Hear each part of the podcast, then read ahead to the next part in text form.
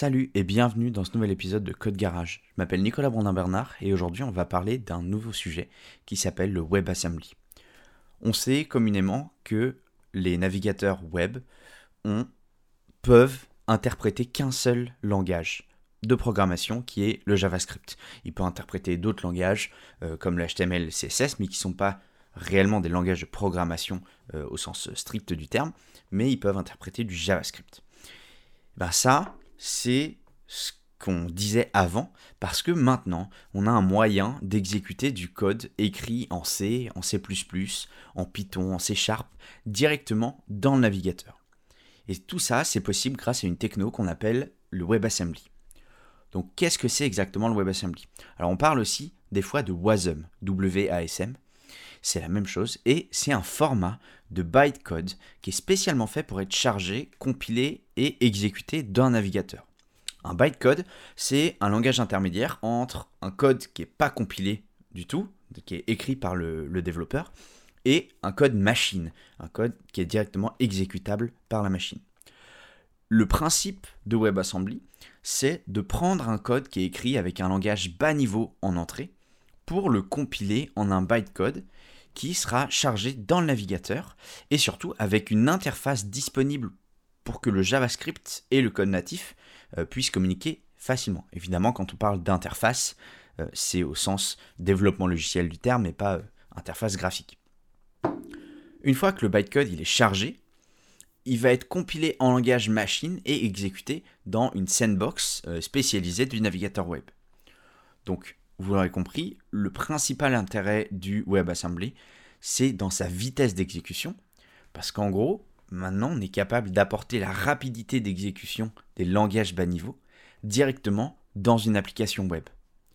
Dans certains cas, on arrive à des gains de performance qui sont jusqu'à 16 fois meilleurs que la vitesse d'exécution du même code écrit en JavaScript. Donc, bah, pour ceux que ça intéresse, il y a un benchmark détaillé des performances euh, entre JavaScript et WebAssembly. Je vous le mettrai dans les notes de l'épisode. Alors, à quoi ça sert exactement le WebAssembly, outre écrire du code rapide?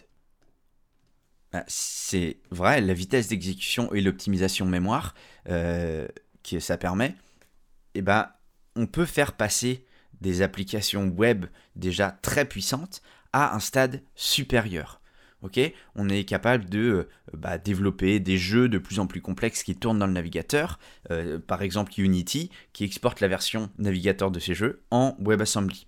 Mais on a aussi l'exemple de Figma, qui est, un, qui est outil de design directement dans le navigateur, qui est très puissant et qui est un des leaders sur le marché en ce moment, qui est euh, écrit en C++ et compilé en WebAssembly.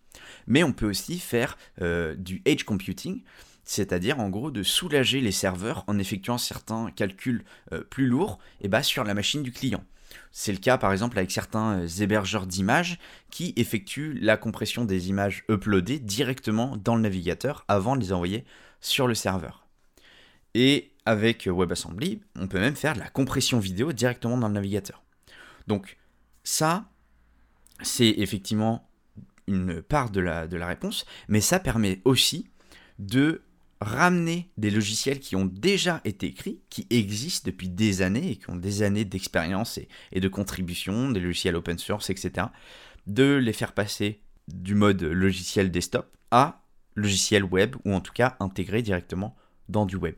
Donc ça, c'est une des forces aussi de WebAssembly. Pour ceux que ça intéresse de vraiment découvrir WebAssembly et de tester surtout, euh, je vais vous mettre dans les notes de l'épisode tout simplement des euh, liens pour bah, vers la documentation, mais aussi pour euh, arriver à compiler son premier script C, C++ vers un module WASM et l'intégrer directement dans une page. Voilà, j'espère que cet épisode vous aura plu, vous aura été utile et que vous aurez appris des choses. Et moi, je vous dis à très vite pour un prochain épisode. Salut